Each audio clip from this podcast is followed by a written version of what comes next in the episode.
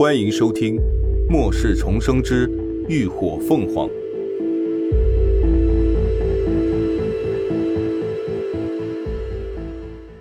第八十集，沟通。哎，那现在怎么办呀？小迪这样一直闹也不是个办法。乐乐一脸担忧，林鸾看着歇斯底里、喊叫不停的高迪，有些无奈。他也不知道该怎么办。这小孩子不仅是自闭症，恐怕还患有很严重的焦虑症。只要一紧张、焦虑，就无法让自己平复，而唯一的方法就是通过摆弄魔方来疏解、平复。可现在魔方丢了，一时半会儿也没地儿找啊，总不能凭空变一个吧？变一个，心思一动。林鸾突然有了主意，他走到高迪跟前，半蹲下身来，径直将手伸到他眼前，就见他手里先慢慢的浮现出一个水球，随后水球又开始慢慢的变形，最后竟然成了一个魔方的模样，有棱有角、方格清晰的水魔方。乐乐母女在一旁看得惊叹不已。而高迪竟也歇了声，他一瞬不一瞬的睁着黑白分明的大眼睛，表情有些呆愣。紧接着，慢慢朝水魔方伸出了小手，结果毫无意外，手指穿水而过。就在乐乐等人以为他又要魔音再现时，他却只是讷讷的看了看自己的手指。又看了看林鸾手心重新凝聚起的水魔方，最后，他收回手，目光专注。片刻后，奇迹的事情再次发生，就见林鸾手里的水魔方竟如真的魔方一般，最上一排的水方块开始转动起来。虽然很缓慢，但的确是在转动。其他人不明所以，全都惊奇的瞪大了眼睛，目光灼灼的盯着林鸾，只觉得他对水系异能的掌控力实在是太牛了。可林鸾心中亦是惊讶，因为此刻控制魔方转动的并不是他，而是高迪。能明确的感觉到一股隐形的力量正在不断蔓延到他控制的水魔方中。林鸾没有阻拦，任由他的精神力穿透他的精神力屏障，将水魔方包裹、切割、移动，为所欲为。与此同时，他心里不禁暗沉：这孩子的异能恐怕要比他想象的还要强。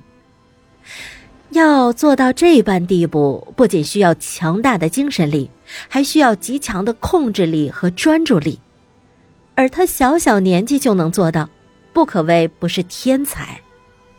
只可惜这孩子无法与正常人沟通。据他所知，自闭症是一种由于精神系统失调导致的发育障碍。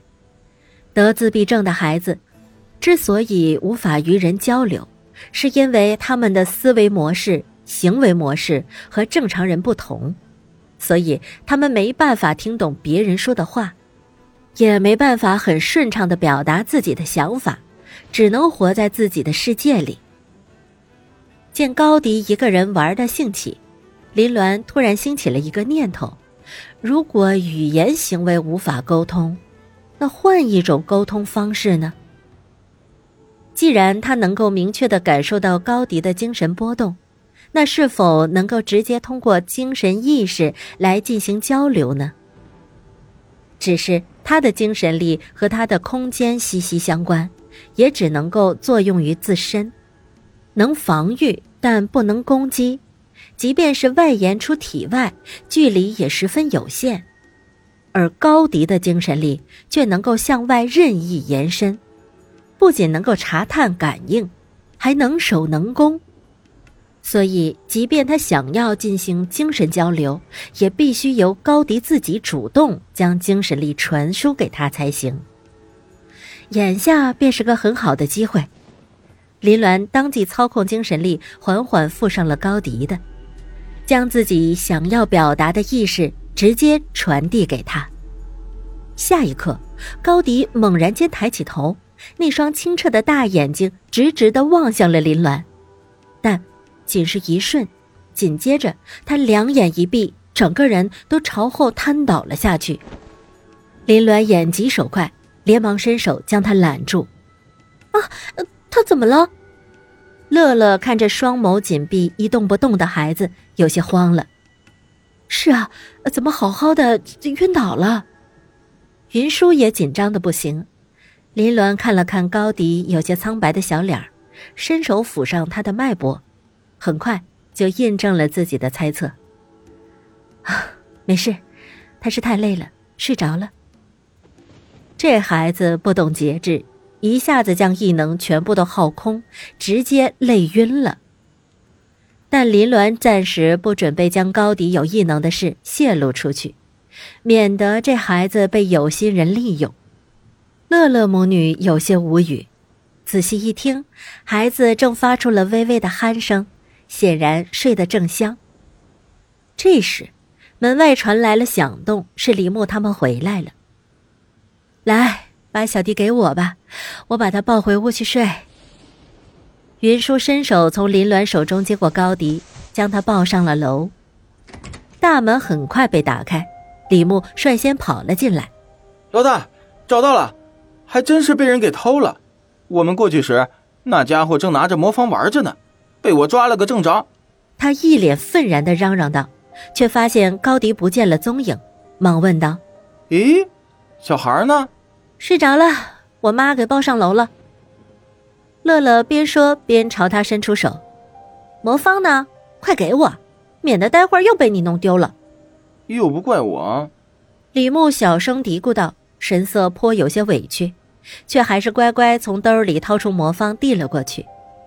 怕高迪醒了又闹腾，乐乐拿了魔方也转身上了楼，顺便给他的手换药。秦志远和刘刚、鱼贯走了进来，身后还跟着个小青年和一个跛脚的中年男人。翟俊斌最后一个进的门，一见林鸾，顿时有些激动：“姑娘，你回来了。”“嗯。”林鸾对他印象不错，朝他点了点头。“老大，就是他拿的魔方。”李牧已经迫不及待的开始指着那个小青年嚷嚷道：“都是这家伙！”害得小孩大哭不止，还连累他被乐乐姐埋怨。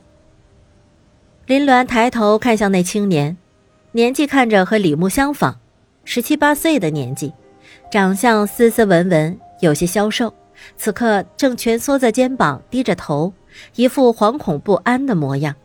哎呀，真是抱歉啊，这孩子不懂事儿，给你们添麻烦了。翟俊斌一脸尴尬，这人毕竟是他带来的。没想到会随便乱拿别人的东西，那个中年人也连忙上前讨好陪笑道：“哎，是啊，我这侄儿就是贪玩，既然东西都已经还给你们了，你们就别跟他计较了。什么都还给我们，他还拿了我们一堆吃的呢。”李牧瞪眼：“啊，吃的？什么吃的？”翟俊斌一愣：“不是说只拿了个玩具吗？”感谢您的收听，下集更精彩。